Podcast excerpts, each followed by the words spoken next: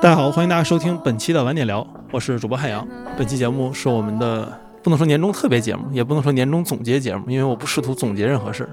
但就是个年终节目吧。反正去年的年终节目正好当时疫情嘛，然后我记得当时聊说，我那个一般录之前喝杯酒，这样声音更好听一些。但是去年录的时候是买不着酒，也出也不能出门，所以就没喝。说今年喝，但今年嘛我也没喝。刚才你听到那个声是开了个可乐，因为主要我是早上录节目的，在东北人心中，一个男的早上起来开始喝酒，这人多半是废了，是一个特别不好的意象。所以我寻思也也别喝了，因为我今天下午其实还要再去录一期节目，所以就留到那时候再喝吧。所以这依然是一期没有喝酒的年终节目。但好歹今年有可乐，我去年好像啥也没有，只有水。今年疫情基本上各个事儿都消除了吧。然后其实去年年底我我就已经开始到处跑了。跨年是在阿那亚过的，当时帮我一个搭档 Team 做一个艺术项目，当时我帮他飞无人机去。那，今年能到处走的特别多，然后也是相当于把过去几年没走的地方补回来，所以也去了国内外的大小城市，像一些中等规模城市，比如说北京啊、上海啊、深圳啊，这就跑了不知道多少趟。还去香港待了一段，还去了趟伊斯坦布尔，其实还想去更多地方，但也没时间。但也花了点时间走了一些历史文化名城，一些真正的大城市，比如什么辽中京、辽上京、赤峰、满洲里、巴林左旗这种地方，都去了好多趟，也算是没白过。今年大部分时间都在外面，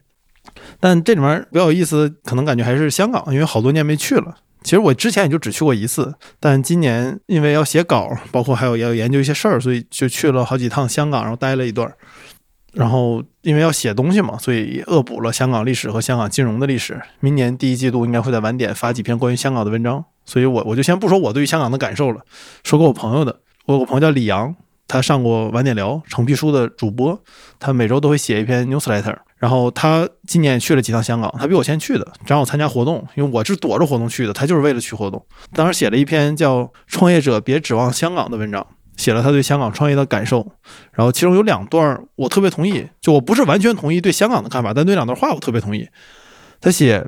创业者是一群对环境高度敏感的动物，必须在特定适宜的环境中才能蓬勃发展。比如最基础的一条，如果一个城市希望发展创业生态，那首要的条件是能提供低成本的生活空间，让创业者可以在早期冒险的时候做一些常人难以理解的事情，还不能饿死。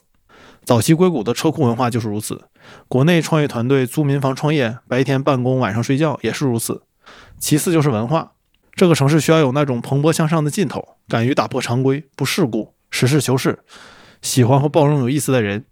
很可惜，这次在香港没怎么见到这些文化。台上的嘉宾过于正经，西装笔挺，有些场子居然嫌弃牛仔裤不正式。一时间我不知道该说什么好。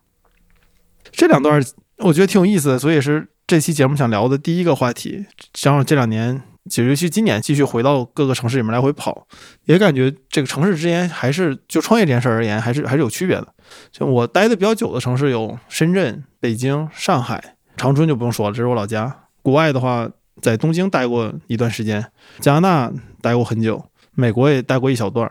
我因为自己创业嘛，所以你到一个地方，你第一感觉就是这个地方你要是开公司，你能不能开？嗯，我我自己的感觉是，适合创业的城市，绝大部分都有一种对于傻逼的包容气质。就换句话说，这个城市里的大多数人没有认为人就应该怎么怎么样的规则，或者说有的它不影响你，而且等级观念不是不是特别强。因为创业是一件特别需要挑战很多既有观念的事情，就你不光要挑战自己行业的观念，你还要挑战社会的观念。但如果说这个社会对压力特别大，那你就太累了。你要同时挑战很多事儿，比如说，如果你在一个去国企拿铁饭碗才是众望所归的地方，那你创业肯定不是好选择，因为你你要面对的是所有人的想法和质疑，或者说一个城市特别在乎长幼尊卑的这种秩序。那也不合适，你这种城市很难招到人的。尤其我年纪小，我刚创业的时候还得假装是个年纪更大的人，要不然招来比我大的人，我也不知道怎么跟他们聊，对吧？那如果这个城市特别在乎这个事儿，你也没法创业。然后疫情期间，我当时去了一个城市考察，当时招商引资嘛，就去了。然后我就发现那个城市的全部的创业资源都和几家国有背景的公司，甚至是城投公司联系在了一起，就是个特别政府导向的环境。当时我在想，如果我搬过去，虽然我能拿着一些资源，但是你之后的每一轮融资、每一个业务都必须要和这个圈子打交道，那我挺难受的。因为适合创业的城市应该有一个尽可能独立的创业环境，这个创业环境绝对不能依赖于少数几家公司，即使这个公司是私企也不行。而且创业的地方需要包容，因为你招的人其实奇形怪状的，只有这样的人才适合创业公司，而相似的人会聚到一起嘛。但如果你这不够包容，你就不会有这么多相似的人。所以我这么多城市待下来，有一个判断标准，就是你去观察一个城市里最离经叛道的人过得怎么样。如果这些人都有朋友，活得还行，那你这个城市作为创业起步应该没啥毛病。所以换句话说，虽然我经常在各个节目里吐槽北京，我然后我经常说我要定期去上海进城补充一下现代能量，但就创业这个事儿吧，北京还真是挺好的，因为北京它对于各种各样的人的包容度还是足够高的。就我有一个朋友叫路遥，他之前说过一个事儿，就是你看一个人评价牛逼的时候是怎么评价的。如果这个地方评价牛逼的标准是挣钱多，那你这地方大概率没啥意思。但如果这个地方你做一个不挣钱的事儿，但别人还觉得你牛逼，那这地方你可能还真能干点事儿。北京就是这样的事儿，就北京朋友们之间评价一个人，就是这哥们儿干这事儿挺有意思，这事儿跟钱可以没有任何关系，这点还是挺好的。所以这是今天想聊的第一个故事，也不是故事吧，就觉得今天一个比较有意思的观察。然后正好我还是在不断跑东北嘛，明年也是希望能出两本关于东北的书。哎，对了，说到这儿，朋友们，就你们有没有做出版的呀？就我们之前拍鼠疫的那个节目，想出书，还有一个想我们做了东北可能几十个古建筑的调查，想写一个东北旅游指南类似的书，就能不能帮我联系联系？我不认识啥出版社，每次写个稿晚点要是不发，我还得找地方想方设法求着人发，所以要要是有的话，帮我介绍一下，谢谢大家。对，然后今年正好也是感觉明年我可能更多时间不会在国内了吧，所以就今年多跑一跑，也是去东北继续去一些没去过的地方，就回了也回了好多趟长春。然后一般回长春就就在我家在长春嘛，所以就一般就回家干活了。今天突然注意到一个事儿，就是我有一把椅子，是一个那种比较 old school 的皮质的老板椅或者叫办公椅，然后两边是木质的扶手，然后我那个椅子的木质扶手就是它。是个圆圈半圆的形状，然后上面被削下去两块，就那个木头没了两块。是因为当时那个椅子是我初中时候买的，那个时候我越来越高，然后我父母觉得应该有一把高点的椅子放到电脑桌前面。然后我我小学的时候其实本来是班上最高的几个人，然后根据身高排队，我一般站最后。但是整个初一我一厘米都没有长，就是一点儿都没有长，一点变化没有。然后初中男生长得快，所以我的初一就是从最后排逐渐向前移动的一个游标卡尺。然后当我初二开始又继续开始长个了，就开始猪突。所以就初二没结束，就又继续往后站了。然后这个时候，我基本上所有的小学时候买的家具都会对我来说变矮。主要是变矮吧，这个事儿不重要，但它影响我学习。就你也知道，任何耽误小孩学习的事儿，对于我国家长来说都是一个需要解决的问题。况且那就是个椅子，它不是啥很麻烦的事儿。电脑桌其实还好，因为家里人也用电脑，所以桌子当时是够高的。但是当时需要一把大家都能用的椅子，所以就说那要不然。配一个专门的办公椅吧，就那个时候我们当时就觉得说，哦，电脑桌要有个办公椅，这是一个合理的搭配，然后坐着舒服点嘛。正好当时长春有一个特别大的商场叫欧亚卖场，这个名就特别大，叫欧亚，对吧？但那个商场也确实大，它那个商场里面是有道的，就阡陌纵横，你在里面要坐那个电瓶车代步，就是我我也不知道为啥修这么大，可能东北人对于大有追求。过去几年我越发确认了这个事儿，就是东北人对大绝对是有追求的，什么大吉普子大。硬刚大马路牙子啥的，就必须得大。然后就说回椅子，当时我们就来到了这个我今天去还觉得挺大的商场里去找，就走着都累，所以当时就感觉赶快到下一个店试试椅子，然后坐着歇会儿。那时候我学到一个词儿，就说这个让椅子倒下的那个功能叫逍遥。我那次是第一次听到这个词，但当时感觉这个名起的太牛逼了。然后最后我们就选了一个皮质的那种老板椅，可以向后仰，然后能调节高度。这和我之前用的那个不能动的小木头椅子比，真是大升级。店员就说这个椅子非常适合电脑办公，坐着不累。就 whatever，这这是感觉这是一个特别适合在电脑前面用的椅子，满意而归。然后坐着肯定舒服多了嘛。然后后来放暑假，我弟来我家，然后他当时用我电脑玩那个《骑马与砍杀》一还是二，我忘了，好像是一。但他那时候不够高，所以他要把那个椅子调到最高，然后特别往前移动，来让自己离屏幕更近。然后就是因为他要不断的往前移动，所以我他走了之后，我就发现那个椅子那个把手被削下去一块，因为他离桌子太近了，他每次往前移动的时候都会被桌子卡一下，所以那个椅子就有了两边被小孩留下的这个疤痕。就没有人试图修复这玩意儿，因为你椅子上椅扶手上缺两块木头，这对对你你坐着没有任何影响。然后我后来我我继续成长，然后我我也就不怎么坐这个椅子了，因为我也走了去了更多地方嘛。然后当我下一次。找到一个明确的地方待着不走，需要自己买椅子的时候，我已经学会了如何熟练的使用互联网。那时候我都开始玩知乎了，也知道该选择什么样的办公椅。就毕竟我一天要在电脑前面坐十几个小时，就椅子比床对我更重要。所以那个带着疤痕的电脑椅，我偶尔回家才会才会坐一次。然后今年十一，因为买票太难了，所以我提前了两天回去，久违的在家里的电脑桌前面坐了十几个小时办公。然后我我发现那把椅子其实不适合办公，尤其是那种需要持续在电脑前的工作。但我其实不意外这个事儿，因为自从我学会了如何挑选办公椅之后，就联想到家里那把椅子是完全不适合的。因为比如它的没有那个撑着腰的部分，然后那个头 头枕也特别，它不能调，它没有头枕，准确来说，整个椅子的那个扶手的高度什么都不能动。那现在你查任何一个介绍办公椅的文章，就那种椅子绝对是反面教材，百分之百。但是我还记得选那把椅子的时候，当时我们一家人在卖场里面走了一天，一家家去看，一挨家去问，就是为了找着一把合适的椅子。然后我们当时觉得选了一把对我们最合适的，但现在看来所有选择都是错的。就我们自以为是的选择，不过是在一堆错误答案中找到一个不那么错的。就那个时候我在长春，没有人告诉我什么是一把好的办公椅，就不是没人知道，是当时在我们那儿没人知道。Human Miller 那把特别著名的办公椅，那个 Iron Chair 是一九九四年推出市场的，到我去挑椅子的时候，它已经诞生在成熟的市场中二十多年的历史了。但十多年前的长春，没有人知道什么是符合人体工学的好椅子，对吧？最近好多创业公司关门，所以那个椅子降价，以前挺贵的，现在你买二手的其实还还挺便宜的。但现在你觉得这事儿挺简单的，你一查就知道。但那个时候我我们的确没人知道什么是好的办公椅，所以我就感觉这个世界上的大部分问题的解决方案其实早就被发明出来了。比如说什么样的椅子好办公，今天你不用买 Human Miller，其实你在中国。你可以以非常合理的价格买到一把非常合适的椅子，但依然，你今天去看很多地方，你去很多人家里做客，你会发现他们依然是用了更多的钱买了不合适的椅子。就原因很简单，就是因为信息的流动是非常不通畅的。虽然这个椅子的信息在网上都有，但是大部分人对他们而言，这个事儿你就是不知道的，你甚至没有意识到这这是个问题。所以，就我那把带伤痕的椅子只是个小的例子。那你说，如果一个人仅仅是因为他不知道医学知识被骗了，那他何错之有呢？他唯一的事儿就是不知道，包括像我养猫嘛。刚才录节目的时候，不知道大家听没听到我家猫在叫。现在它在我的右前方舔手。就很多人养猫的一些方法，你也不能说它是对的，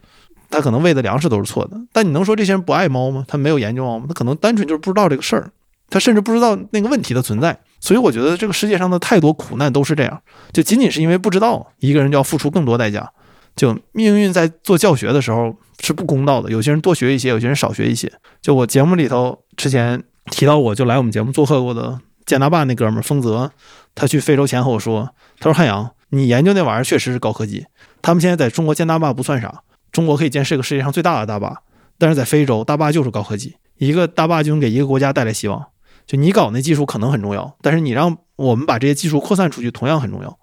所以这个点是我今年。感触特别深的一个点，就是技术的扩散和技术的发明是一样重要的事情，就大到大坝，小到一把椅子都是一样。就我之所以说这个事儿，是因为这半年我在网上看了很多让我非常来气的新闻，就是一些人在运用自己稍微多知道的一点知识来误导别人。那我觉得这就是错的，就无知不是错，仅仅是因为各种原因，很多人是不知道一些事儿的。但那些侥幸有一日之长的人，也不应该有任何资格认为自己高人一等，然后教一些很奇怪的。准确来说，就是一些跟身心灵有关的一些很奇怪的东西给到普通人，就你只是比别人多知道一些，就你有什么资格去指导别人做人呢？对吧？就佛教讲悲智双运嘛，智慧很重要，但是慈悲同样也很重要，甚至慈悲可能更重要一些。最后讲一个和吃有关的故事，就我我挺爱吃涮羊肉的，然后我之前做内容的搭档逸轩，或者我们叫铁杆嘛，他也住北京，所以我俩总去吃涮羊肉。就涮羊肉，你必须和有这个嗜好的人一起吃，要不然你吃着不爽。就在北京，我们总去的涮羊肉有两家，金盛隆和南门。以前还有个前门的张记，但前门张记黄了。现在的张记是别人顶着名字重新开的。但涮肉馆子这事儿，你没有什么高低之分，因为你在北京这种城市，你能开下去的涮肉店一般都不错。就像你在上海能开的日料店也都不错，毕竟东京人都没有上海懂日料。你一般喜欢哪家？一般就是因为这家离你近，你吃的方便，吃习惯了。像逸轩之前喜欢金盛隆，他因为他以前上班的地方离那儿不远，而且金盛隆有爆肚。爆肚种类还挺丰富的，我是喜欢分开，就是吃涮肉的时候去南门，因为离我近；然后吃爆肚的时候去爆肚王，西德顺爆肚王，因为我觉得那个它更专门一些。然后南门吧，它还能点到羊尾油，所以就我就总去。后来我俩的那个工作室离南门更近一点，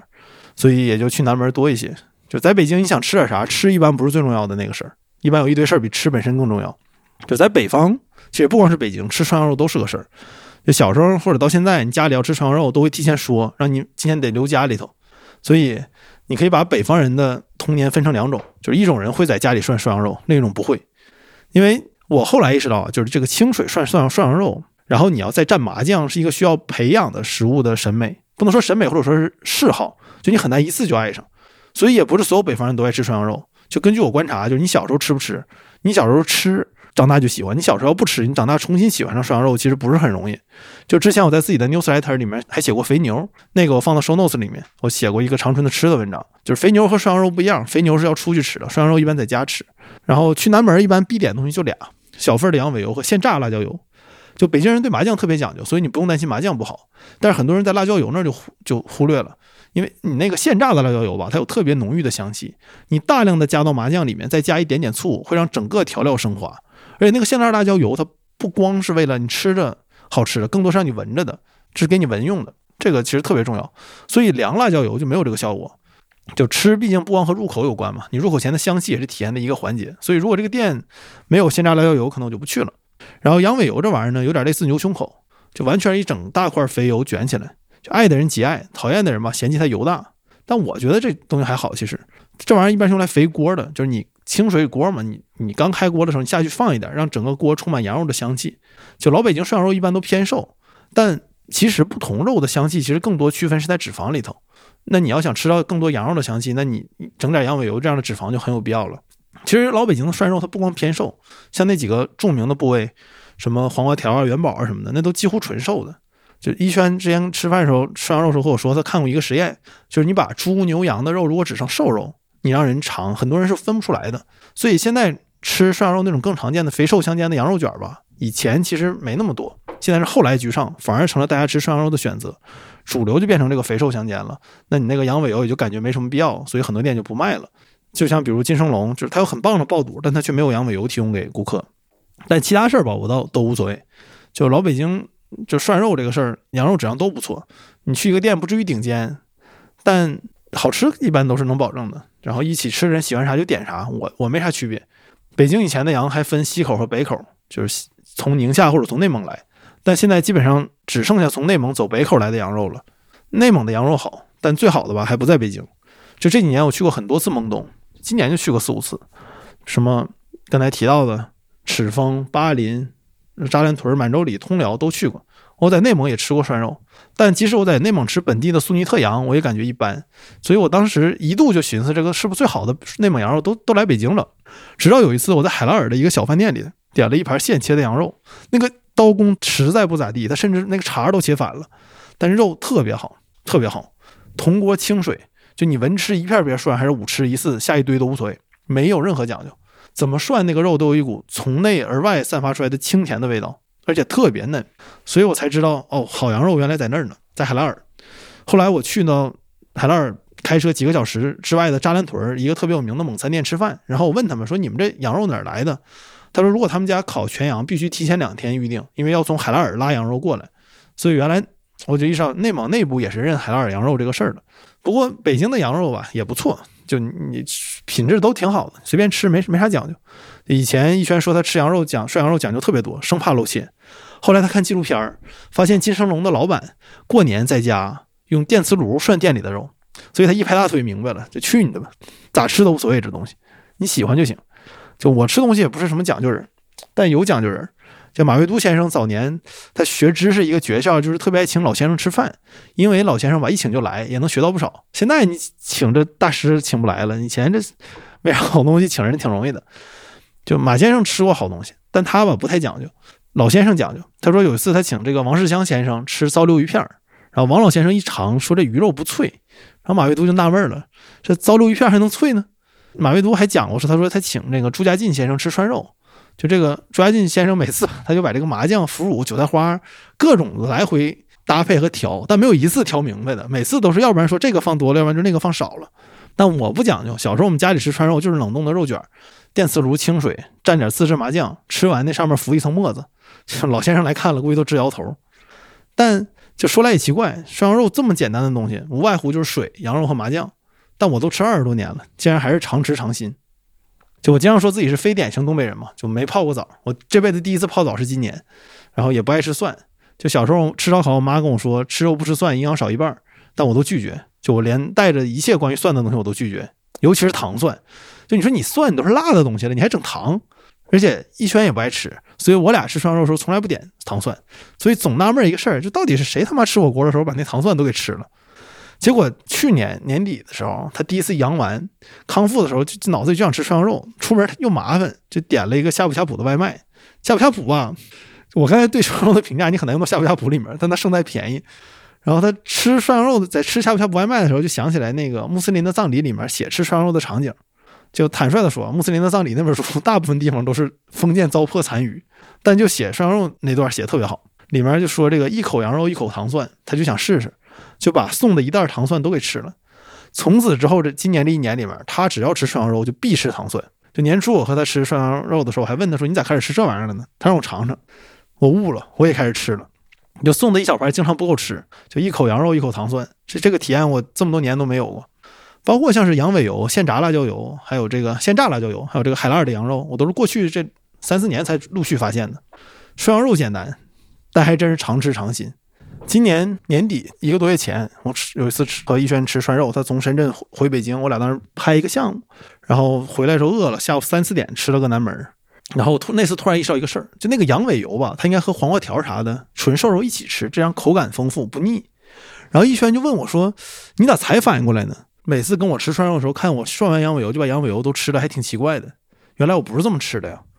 所以我就意识到，哦，这玩意儿还有很多事儿我完全还没有发现过。别的不说，上次在海拉尔吃那个涮羊肉，那肉是真好，那麻酱特别不行，他们那麻酱没卸，特别干，而且用的也不是二八酱，就二八酱就是在里面放了点花生酱，就是纯芝麻酱，就给我难受坏了，而且也没有羊尾油，就我感觉一定会早晚找个时间从北京自带麻酱和羊尾油飞过去再吃一次。嗯，如果拿北京的麻酱配合海拉尔的羊肉，那么新鲜，岂不美哉？对吧？所以说涮羊肉这东西常吃常新，虽然它这么简单。而且涮肉和谁吃也很重要。就以前我做节目那个搭档徐缓没回成都，我们总去吃涮肉。直到有一天他在吃的时候和我说：“铁子，我其实不喜欢吃涮羊肉，主要是感觉麻酱很奇怪，就是 他完全把四川人吃油碟这个习惯带来了，所以没有培养出对麻酱的品味。主要更令我崩溃的是，在那同一顿里面，他告诉我他不喜欢喝可尔必斯，就怎么能有人又不爱吃涮羊肉又不爱喝可尔必斯呢？太奇怪了。”哦，对，忘了刚才说那是最后一个故事，其实还有一个想聊的故事，就关于创作的。就今年 A I G C 特别火嘛，就让我想到我自己身上发生的一件事儿，跟 A I G C 有点关系，但也没那么大。就我就一讲图一乐。我我之前一直参加一个摄影工坊，是我那个朋友 Team 做的，好多年了。有一次我把我的一个作品拿去做 critic，就是让大家点评嘛。然后当时我一个朋友叫梁源，我今年你们可能认识他了，就是那个太酷了的那个当事人之一梁源。然后他就跟我说，他说汉阳。你这个东西吧，形式挺好，但你这个作品缺乏一颗和艺术死磕的心。然后我就另问我另外一个朋友，我说啥叫和艺术死磕？他说就是做艺术要有狂气。然后我又问他那啥叫狂气？他说就是宁可饿肚子也要做艺术。那个问题对我的创作影响非常大，就是就是如何和自己死磕，以及宁可饿肚子也要做艺术那个东西究竟表示的是什么？就不是说这事儿这个这事儿想明白了你就和 A I G C 你就能大成了，不是。但我总觉得这俩事儿之间有点关系。然后后来 Team 问过一个问题，他就说：“你已经会摄影了，但是你为什么要摄影？”就这个问题一直困扰我到现在，我也不能说有一个满意的答案。但顺便说一个令我恍然大悟的瞬间，就是前几年我有一段时间每天都被人工智能新闻所轰炸，因为我自己就是干这事儿的嘛，而且我的工作就是和人讨论这件事情，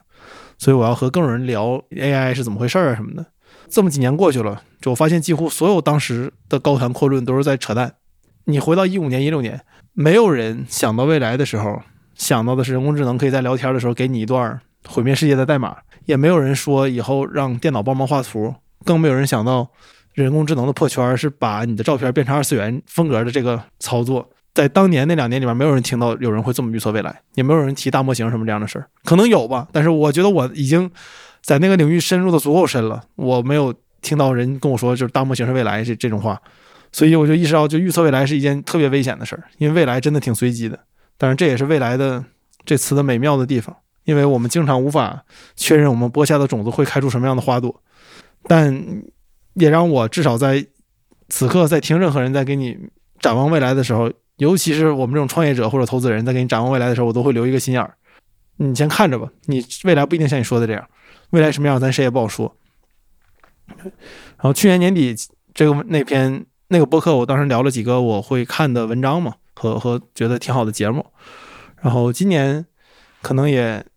有几本书我印象比较深，也分享给大家。一本叫《通往自由之路》，是讲美国共和党的历史的，就讲这个共和党如何三起